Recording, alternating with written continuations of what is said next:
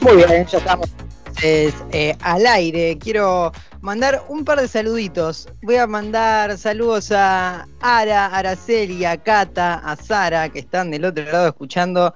Les mando un fuerte abrazo y, gracias por estar haciéndole el aguante a CTP contra todo pronóstico. Y también voy a saludar ya presente en este espacio virtual que hemos sabido crear junto a Radio Monk a mi amigo Juan Bucó, Juan Chibucó, el Colo Bucó, qué sé yo, tantos nombres. ¿Cómo andás? ¿Cómo va, Facu? ¿Cómo venimos? Bien, ¿vos? Todo tranqui, ¿me escuchás bien ahí? Sí, perfecto, ¿vos a mí? Buenísimo. Facu, me acordé de lo que hablamos la vez pasada y mira lo que te traje, ¿eh? A ver.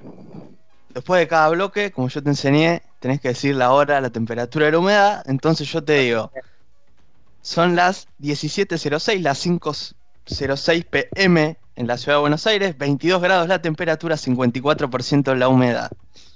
Por favor, quiero tener de todo lo. Juanchi, aparte lo decís de una manera muy sensual. Del otro lado, está desmayado. Tremendo. Este, che, y escúchame, ¿cómo querés que te diga? Juanchi, Juan, Colo, como muchos nombres. Me da lo mismo, como vos te sientas más cómodo. Bueno, voy a ir cambiando. Juan me parece un poco formal, capaz, pero bueno, lo dejo a tu elección. Cuando me enojo te voy a decir Juan. Dale, yo tengo un reclamo para hacer igual, ¿eh? Ante esta producción. A ver, bien, cosa de todos los días igual, ¿eh? ya estamos acostumbrados. Mi columna no tiene nombre. No, no, tenemos que charlarlo. Tenemos que, es, un, tema que. Porque que hay un par de nombres ahí, viste, hay uno que es Planeta Whisky, algo así, tremendo. Y lo mío es ahí, no, no tengo nombre. sí, es verdad. Es verdad. Bueno, es una, es una joven columna. Hay que construirla. es verdad, es verdad, es verdad, es verdad. es verdad, hay que ir construyéndola. exactamente. Te prometo para la próxima semana vamos a, bautizarla. Ok. Bien. Eh, bueno, ¿qué me trajiste hoy entonces? A ver. Hoy te traje. Eh, vamos a charlar un poco de campeones. Viste que ayer se jugó la final de la Champions League. Eh, así que yo te vengo a hablar de un campeón. No es el Bayern Múnich, pero es otro campeón que se consagró hace no mucho, hace un mes aproximadamente. El 19 de julio de 2020 se proclamó campeón en Turquía el Istanbul Basaksehir. A la perinola, ¿cómo es? Claro, vos me dirás, vos, vos qué me vas a decir, ¿qué carajo me importa o no? Sí, tal cual. Bien, bien, bueno, pero para vos, que sé que te gusta mucho la política internacional, sí. el, el Istanbul Basaksehir es el club del presidente de Turquía. Ah, bueno, tipo, acá supimos tener esa historia. No, porque acá ¿qué tuvimos? Acá tuvimos un presidente que fue expresidente de un club y que era fanático y bla, bla, bla, y bla, bla, bla. Y tenía mucho vínculo. Pero acá es directamente el dueño, el presidente. Ah, es como en funciones. Claro, es como si yo te dijera que acá el, el PJ va a ser un equipo de fútbol y salió campeón de Argentina. Claro, ¿no? Medio, medio turbio. Claro, para que te des una idea de lo que te hablo, eh, el equipo tiene camiseta naranja, obviamente por los colores del partido, el, el AKP, no sé cómo será el nombre en turco, traducido al español es el Partido de la Justicia y el Desarrollo. Okay. O sea, el Partido Justicialista Turco, podríamos denominarlo. Aparte, el color naranja me, remite a, la ñata y Scioli. Bueno, es verdad, es verdad. Mirá qué buena referencia que buscaste. Me gusta. Ajá.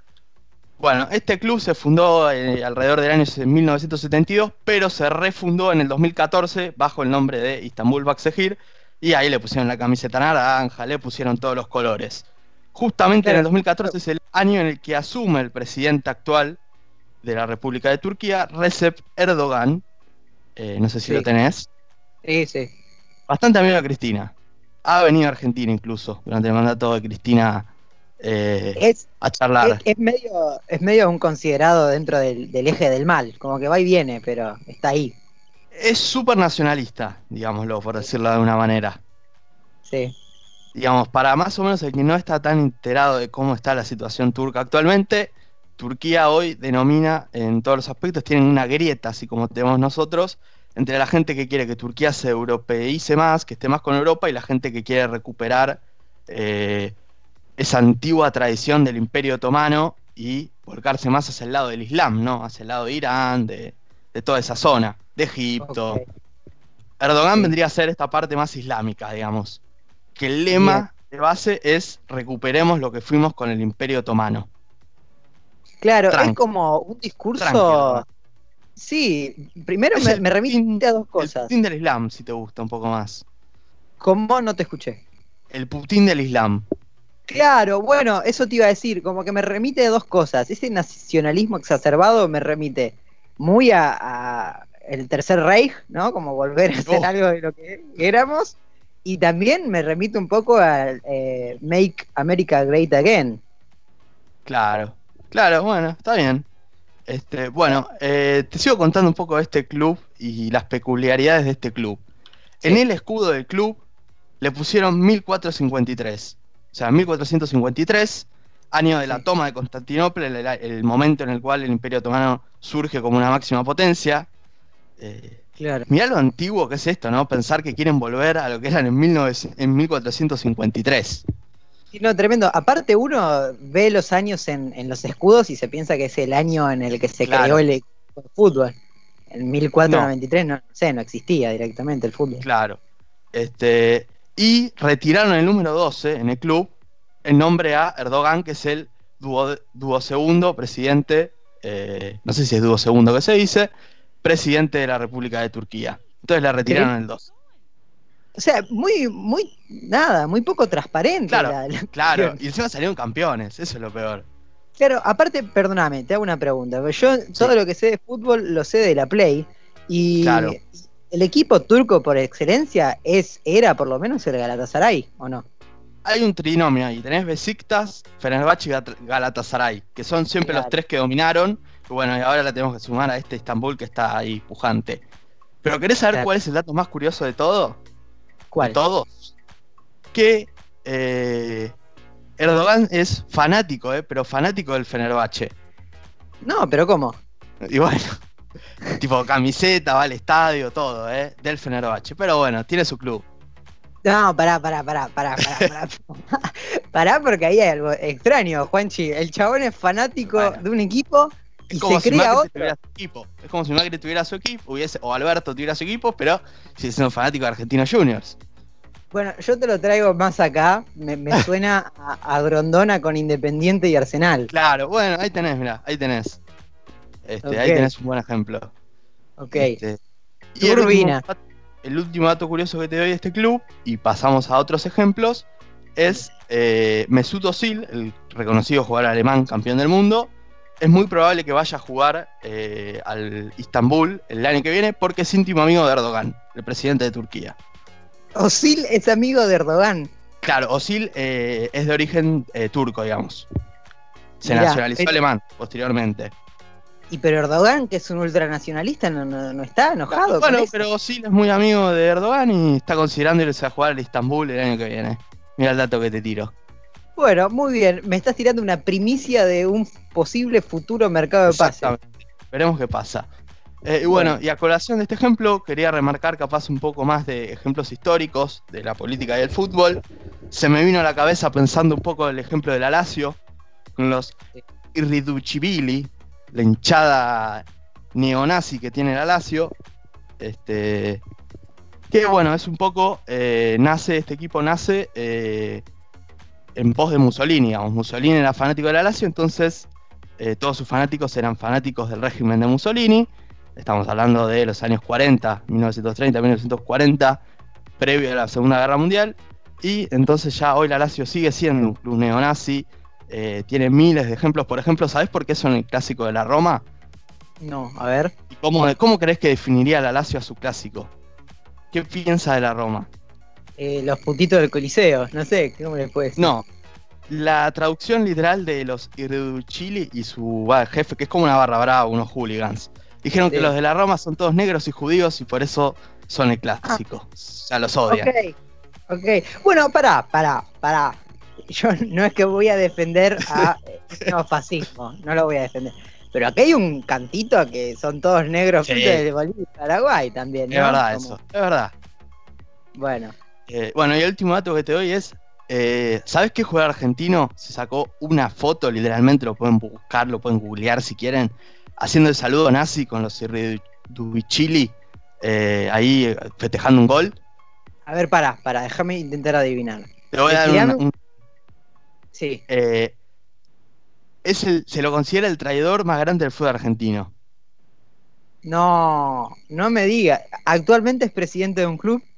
No, no, no, no, es jugador. Actualmente sigue siendo jugador, de un ahora está en Argentina. ¿Y es un traidor del fútbol argentino? Sí. No lo puedo. No, no, no A tengo ver, ni idea. Yo también pensaba en el que, eh, en el que ahora es presidente, ¿eh? Claro, ¿Cuál porque encima jugó. Díganlo, tí- tírenlo al aire. En Verón. Ah, Verón. Sebastián, sí. Sí. No, no fue Juan Sebastián, increíblemente. Fue Mauro Zárate. Oiga, Mauro Zárate. oiga, respeto. Mauro Zárate. Mauro Pero Zárate tiene fotos, está testificado, eh, haciendo el saludo nazi en el palco de la Lazio. Pará, pará, pará, porque yo lo, lo estoy buscando ahora a o vivo porque no puedo Está, eh, creer. te juro que yo vi la foto. Eh, saludo nazi voy a poner. De hecho, hay una Tremendo. entrevista donde le preguntan y él se muestra arrepentido de haberlo hecho. No, Creo que sí, fue ahí Iber. está. Sí, sí, sí. Claro, quiero decir dos cosas. Una, Dale. no hay manera de justificar esto, eh, lo cual Bueno, pone a Mauro Zárate él, no solo como... él está arrepentido. Bueno, pero sí, qué sé yo, con lo que le hizo a Vélez y con esto es como es un sorete de persona. Pero además, eh, la carita de Mauro Zárate, muy chiquito, en la Lazio, rodeado de Tenía 20 hinchas, años, 21 años, creo. claro, con la manito arriba, me, me da como, si no levanto la mano, me hacen pollo acá. Este, claro, ¿No? bueno, puede ser, puede ser. Bueno, Pero bueno. invitamos a, la gente a que lo, a la, A que lo que lo googlee. googlee. Yo está Sí, muy sí. entretenido. Este, Muy bueno, y el último caso que quería tocar es un caso un poco más exótico, todavía más quizás que el del Estambul. Es el caso del Beitar Jerusalén. De Otra Israel. vez. Israel, exactamente, perdón. Eh, el Beitar es el, el club del cual es fanático eh, Benjamin Netanyahu, el presidente actualmente, el primer ministro de Israel, hace desde el año 2009 ya. Sí, se está por eh, ir. eh, Quilombo bárbaro. Está por ir, eh, y bueno, todo el partido que conforma a él, que es el Likud, eh, todos son fanáticos del Beitar Jerusalén, y tuvo un par de antecedentes peligrosos el Beitar Jerusalén. Eh, es un club que se formó en 1923, eh, justamente el nombre lo indica, el Beitar era un movimiento independentista israelí en el momento donde Hitler estaba en auge, en, en la- empezaba a surgir la Alemania nazi, nace este, este grupo de judíos exiliados que en 1923 empieza a proclamar la independencia israelí en suelo que en ese momento era palestino, colonia Claro. británica. Este, y bueno, tiene un par de antecedentes peligrosos este club. Para que te des una idea, por ejemplo, en el año 2013, eh, el club decide fichar eh, a un jugador checheno y a un jugador como para que no los sigan acusando de ser un club eh, completamente retrógrado, xenófobo, con odias a, lo- a los árabes. Y en modo de protesta a, a ese, a esos fichajes, los hinchas fueron y quemaron todas las oficinas del club. Ah, tran- tipo tranca, no, no es que sacar una Claro. solicitada, una junta de No, firma, no, no, no, no. O sea, primero los putearon fuerte eh, eh, durante toda la, el primero, los primeros cuatro partidos de estos pobres muchachos y después le quemaron todo el club. Qué locura, qué locura. Me surge decir dos cosas. Una, acá se enojan con la dirigencia y van y te ponen unos pasacalles y, y está mal, pero o alguna aprieta a los jugadores y está mal. Nah, igual, Allá claro, eh, pasan cosas más turbias que quizás nos enteramos, pero no creo que nadie vaya a prender fuego por fichar a un jugador de cierta nacionalidad o, o cierta Claro. etnia.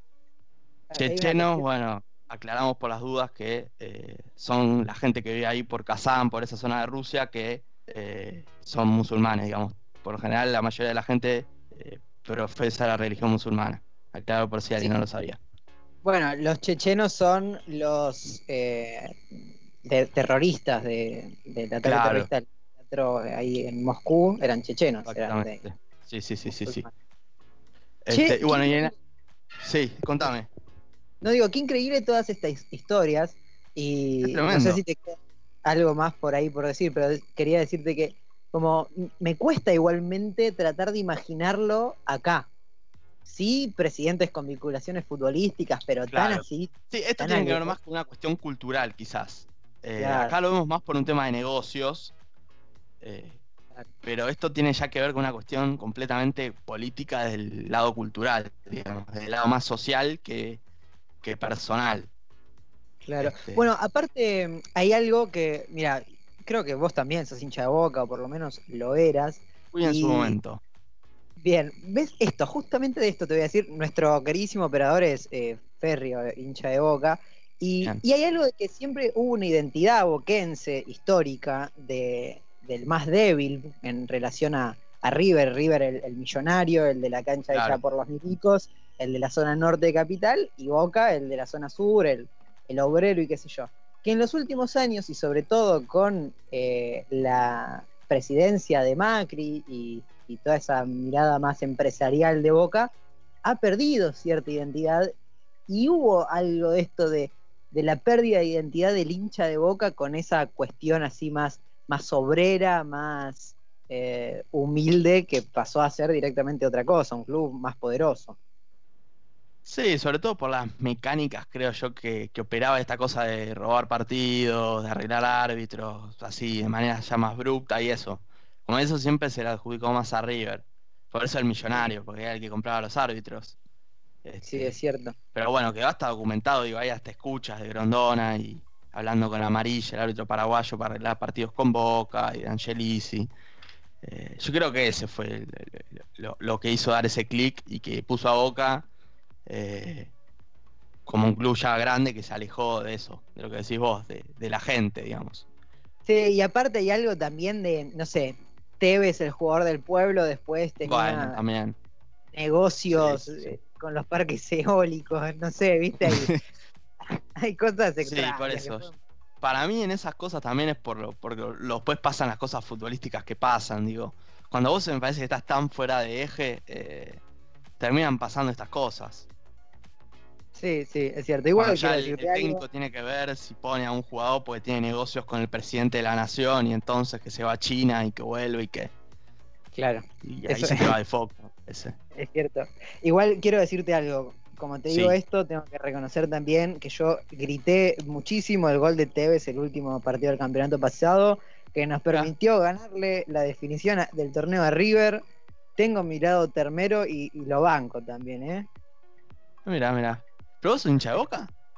Yo soy hincha de Boca, claro que sí. De Boca yo, y bueno. yo te tenía como hincha de Quilmes, Arsenal, un equipo ahí, Defensa y Justicia, no sé cuál eras. Claro, no, no, de Quilmes, por favor. Nunca el halcón Ah, de va. Varela, jamás. El halcón No, de Varela. El halcón de Varela, yo no sabía que existía, la gente no sabía que existía hace cinco años el halcón de Varela. Claro, no, muy de acá del sur, muy del clásico de la B Nacional con Quilmes. Claro. Este, Mirá, yo soy algo. más, más por el lado argentino de Quilmes, igual que de Quilmes, eh, ahí en zona sur. Está bien, lo, lo puedo entender por un lado más snob nacionalista, de eh, Claro. el qué sé yo, pero acá en Quilmes es Quilmes Athletic Club eh, hegemónicamente. Sí, me imagino, me imagino. Te voy a decir algo, ya entrando en la parte anécdota personal de la columna. Creo que uno de los partidos más lindos que vi en cancha fue un Quilmes 1, Defensa y Justicia 0 en la B Nacional, una fiesta. No, no puedes entender lo que era. Bueno, mira, te voy a tirar con este remate, te voy cerrando la columna. Si queremos hablar de casos eh, vinculados a la política de clubes en Argentina, Aníbal Fernández en Quilmes, por ejemplo, es uno. Pero va, podemos escribir un libro. Sí, hay muchos, hay muchos. Hay muchos. Dicen que, que hay una anécdota muy conocida de que se ha tenido que ir adentro de un baúl de un Sí. auto. ¿Vos sabés Aníbal. cuál es la única causa por la cual está procesado Aníbal Fernández? ¿Cuál es? Tiene que ver con la Asociación de Hockey eh, Argentina que él presidió en su momento.